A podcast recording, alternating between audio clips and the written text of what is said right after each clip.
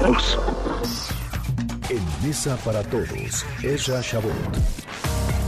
Ezra, querido Ezra Shabot, qué gusto saludarte. El peso se contagia también por el coronavirus, los mercados del mundo. ¿Cómo ves las cosas, Ezra? ¿Cómo te va? Hola, buenas tardes, Manuel López San Martín. Pues sí, parecería ser que le pasa lo mismo a la economía mexicana que a la mayoría de los habitantes del mundo. No sabe qué hacer Simple y sencillamente lo que está pasando es un contagio que tiene que ver fundamentalmente con la incertidumbre.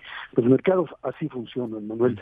Creo que eh, esto es lo que estamos viendo de manera muy clara. Hace 10 días en la medida en que esto pues se encontraba relativamente controlado, básicamente sobre China, se hablaba de, bueno, pues sí, la posibilidad, no solo la posibilidad, la realidad ya de que China dejaría de producir y que en función de ello pues habría que ajustar determinado tipo de variables con respecto a importaciones, precio del petróleo.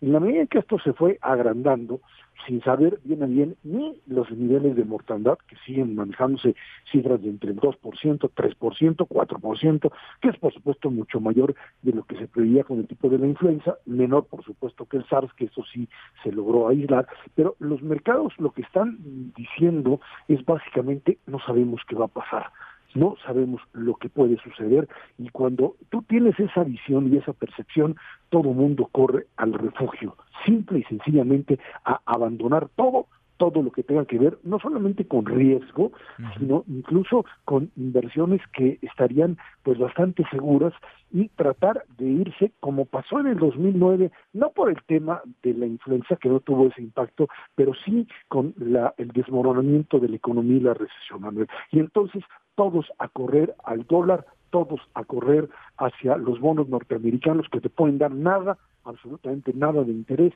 pero que pues representan básicamente dinero líquido y en función de ello pues una parálisis de la economía que se antoja en este momento catastrófica.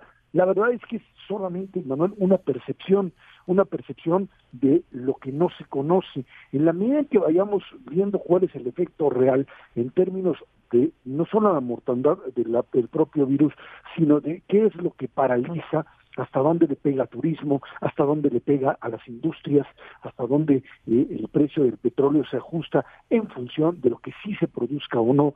Sí es verdad, como muchos eh, pues siguen afirmando, que este tipo de virus ya en eh, ambientes de calor no tienen capacidad de resistencia.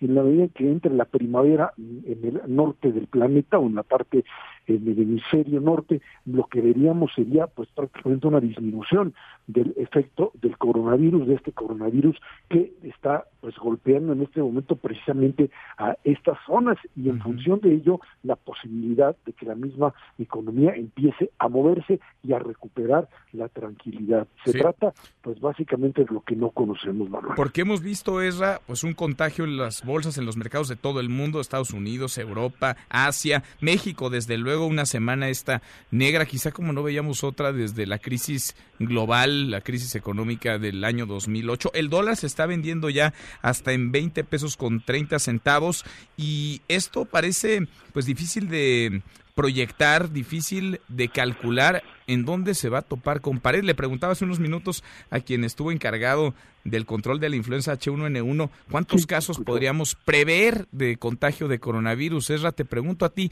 ¿podemos prever de qué tamaño podría ser el contagio para la economía mexicana y para las economías del mundo por este virus?